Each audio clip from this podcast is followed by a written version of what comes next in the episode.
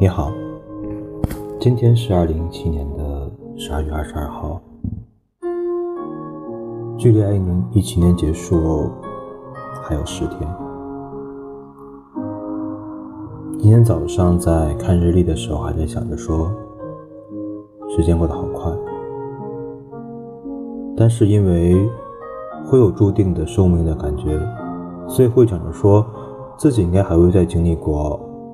二零一八、二零一九、二零二零，等等很多年，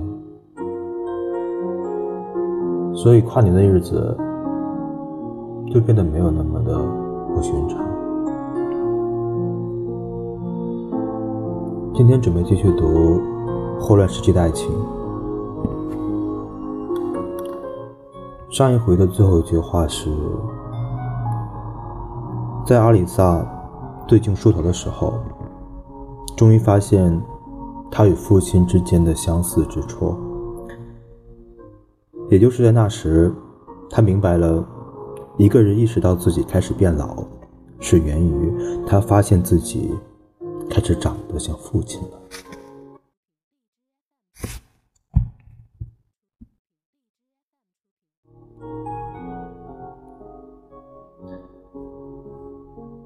他的脑海中没有父亲出现在窗户街的记忆，只隐约知道有段时间他住在那里，就在与特兰西多相爱之初。但自己出生之后，父亲就再没有来看过他。在很多年里，洗礼登记是证明我们身份的唯一有效途径。阿里萨的洗礼。是在圣托利维奥教区登记的，只是写着他是一个名叫特兰西多阿里萨的独生私生女的私生子。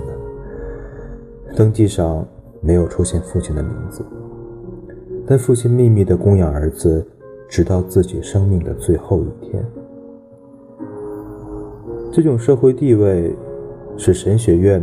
对阿里萨关上了大门，但也让他在我们连年战争最为血腥的那个时期逃过了兵役，因为他是一个未婚女人的独生子。每个星期五放学后，他都坐加勒比运河公司的对面，看一本翻了无数遍、已经散架的动物画册。父亲。一眼也不瞧他，就走进了办公室。脸上的神情和祭台上的福音圣胡安一模一样。身上穿着一件呢子长礼服，就是后来被特兰西多阿里萨改了给他的那件。好几个小时后，父亲走出来，趁着连车夫都没有看到的时候，把一周的生活费递给他。两人。都不说话，因为父亲不愿说，也因为他惧怕父亲。有一天，他等了比平常更久的时间后，父亲把钱交给他说：“拿着，以后不要再来了。”那是他最后一次见到父亲，但后来他知道，钱有比父亲小十来岁的莱昂十二叔叔。继续带给特兰西多阿里萨，而在皮奥第五死于一次治疗不善的肠绞痛后，也是叔叔担任起了照顾母亲的责任。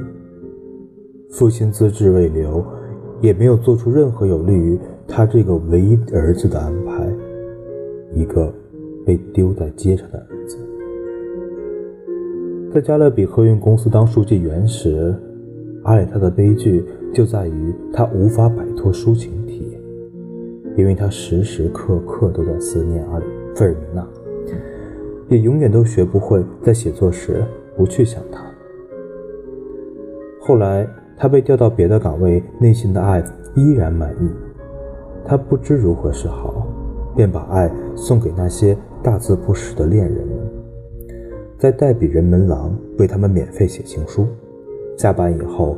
他就到那里去，从容地脱掉长礼服，挂在椅背上，然后戴上半截袖套，以免弄脏衬衫袖子，再解开背心扣，以便更好的思考。有时，他也只在那里待到夜深，用一封封令人疯狂的情书鼓舞着那些无助的人。有时，他会遇到一位跟孩子之间出了问题的可怜女人，或是一位坚持申领领养金的退休老兵，又或是某个被偷了东西想向政府申诉的人。可无论他多么竭心尽力，也还是无法让他们满意。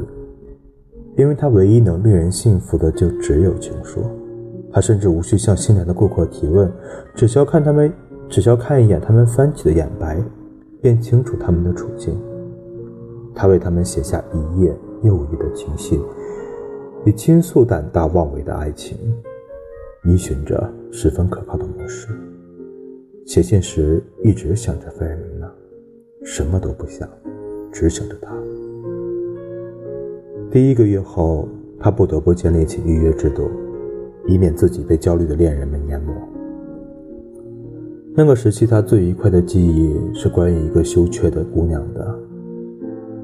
她几乎还是个小女孩，颤抖着请求他为自己刚刚收到的一封无法拒绝的信写一封回信。阿蕾萨认出那封信正是自己前一天下午写的，于是。他依照姑娘的情感和年龄回了一封风格迥然不同的信，甚至连笔记也像出自这位姑娘之手，因为他会根据每个人的性格，为不同的情况模仿出一种字体来。他写信时一直幻想着，如果费尔明娜像这个无助的小姑娘，艾特追求者一样爱他，会回给他一封怎样的信？自然，两天后。他又不得不为这位情郎写回信，用他早在第一封信中就定下的笔记、风格和爱情的类型。就这样，他最终陷入了自己给自己写信的狂热之中。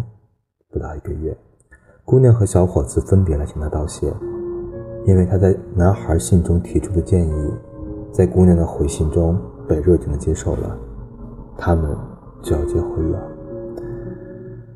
直到他们有一天，直到他们有了第一个孩子，才在一次偶然的谈话中发现，原来两个人的信是同一位代笔先生所写。于是，他们头一次一起来到了门廊下，请求他做他们孩子的教父。看到自己梦想的明证，阿里萨极为兴奋，百忙中挤出时间写了一本恋人指南。比一直在门廊里卖二十生态服，而且已经被半成人背得滚瓜烂熟的那一本更富有诗意，内容也更广泛。他把想象中费尔明娜和他遇到的各种情况排列成序，为每种情况都写了无数封信件做范例，也包含各类他觉得可能的去信和回信。最后，他共写了一千多封，分为三卷，每卷。都是科瓦鲁维亚斯的字典那样的大部头，但城中没有一个印刷商肯冒险出版它。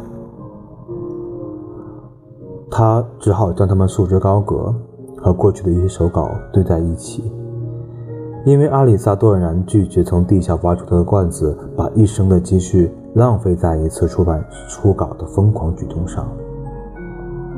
若干年后，当阿里萨终于有钱。出版这本书时，又费了很大努力才接受了这些情书已经过时的现实。当阿里萨在加勒比河运公司迈出了最初几步，并在戴比朗门廊为人免费写信时，他年轻的时候的朋友已在慢慢的失去他，再也回不到过去了。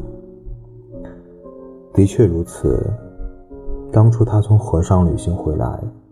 还去见了一些朋友，希望借此减轻对于费尔明娜的思念。他和他们一起去打台球，参加了最后几次舞会，偶尔还甘愿做姑娘们争抢的对象，并做所有他觉得有助于让他回到从前的事。后来，梁十二叔叔聘他为公司职员，他便开始和办公室同事一起在商业俱乐部玩多米诺骨牌。等到他和他们只聊合营公司的事时，却从不提公司全称，而用缩写字母 CFC 指代时，他们开始把他视作自己人。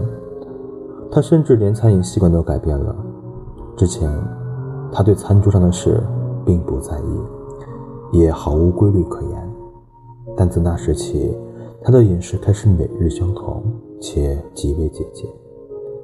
直到他人生最后的日子，早餐是一大杯苦咖啡，午餐是一块炖鱼配白米饭，睡觉前再喝一杯咖啡加牛奶，配一块奶酪。他随时随地的。不分场合的喝苦咖啡，一天甚至能喝上三十小杯。那是原油似的汤剂，他喜欢亲自做，总是装在一只保温瓶里，放在伸手可及的地方。他变成了另外一个人，虽然他抱着坚定的决心，也付出了热情的努力，想回到遭受爱情致命打击前的那个他，但。事与愿违。这部分主要讲了三件事情。最开始是提到了阿里萨和他的父亲。这本书里面很少提到阿里萨的父亲，不管是从阿里萨母亲的描述当中，还是在他的回忆当中，他的父亲总是占据很少很少的位置。通过这一段，我们知道了原因。他的出生登记上面并没有他父亲的名字，可能他父亲并不愿承认他这个儿子，但是他还是供养他直到他长大，但是却因为身份的原因，阿里萨没有办法像别人一样去神学院里面，所以应该就断了一条拥有身份去向社会上更高阶层努力的一个途径。然后接下来就讲到了阿里萨的写作的事情。他是一直都非常非常喜欢看书的一个人。每一次在对，或者说在等待费尔明娜的时候，他都会拿着一本情书，而且他在家里面也会剪摘很多很多的小说连载。嗯，他同时也会在呃那个旅社里面看很多很多的书。但是他的文风却只有抒情这一种方式，并没有其他的方式。里面提到了一个很有趣的事情，就是他帮男女双方给互相写情书，然后结果到下来就是他自己在和自己热情的恋爱。嗯，想来这是一个很有趣的事情。但是他那样子投入到这种事情当中去，去倾诉自己对于费尔明娜的想念，其实也很可怜，因为他没有办法让自己的。想念、思念，告诉自己真正思念那个人，他也没有办法对那个人说出来自己他想的东西，他就只好用这种方式去发泄自己的感情。在最后的时候，提到了他想回到过去，或者说回到一个可能是对爱情有着憧憬的一个状态吧，因为他现在变得这次打击给他的影响非常非常大，尤其是。呃，又经历过在船上旅行的一些事情以后，他几乎变成另外一个人，一个不再有年轻朝气。虽然说他对于爱情还是抱有非常非常大的信心，只是这种信心和热情是紧紧、严严密密的被包裹在他的外表下面，或他的那种很冷静、很理智的外表下面。其实会遗憾到，可能很多年轻的样子就是被这样的打击所击碎的，碎了以后就再怎么样都拼不回来了。今天就到这里，谢谢。